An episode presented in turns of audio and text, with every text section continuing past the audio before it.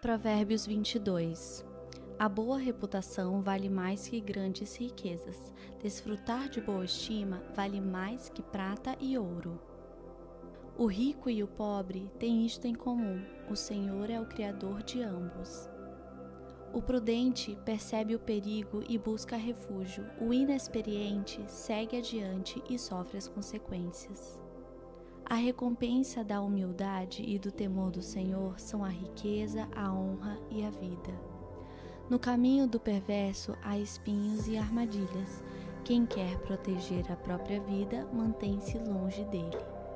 Instrua a criança segundo os objetivos que você tem para ela, e mesmo com o passar dos anos, não se desviará deles.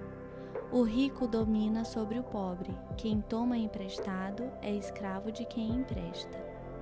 Quem semeia a injustiça colhe a maldade, o castigo da sua arrogância será completo. Quem é generoso será abençoado, pois reparte o seu pão com o pobre. Quando se manda embora o zombador, a briga acaba, cessam as contendas e os insultos. Quem ama a sinceridade de coração e se expressa com elegância será amigo do rei. Os olhos do Senhor protegem o conhecimento, mas ele frustra as palavras dos infiéis. O preguiçoso diz: Há um leão lá fora, serei morto na rua. A conversa da mulher imoral é uma cova profunda, nela cairá quem estiver sob a ira do Senhor. A insensatez está ligada ao coração da criança, mas a vara da disciplina a livrará dela. Tanto quem oprime o pobre para enriquecer-se, como quem faz cortesia ao rico, com certeza passarão necessidade.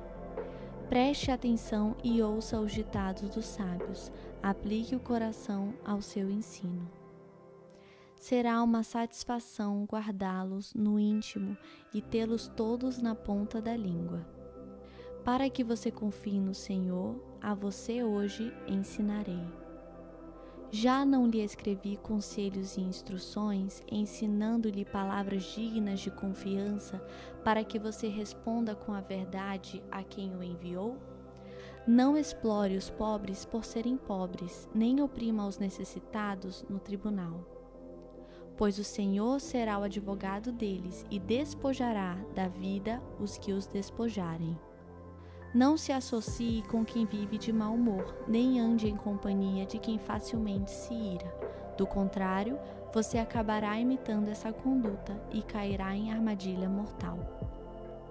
Não seja como aqueles que, com um aperto de mãos, empenham-se com outros e se tornam fiadores de dívidas.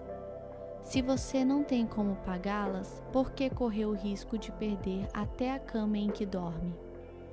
Não mude de lugar os antigos marcos que limitam as propriedades e que foram colocados por seus antepassados. Você já observou um homem habilidoso em seu trabalho?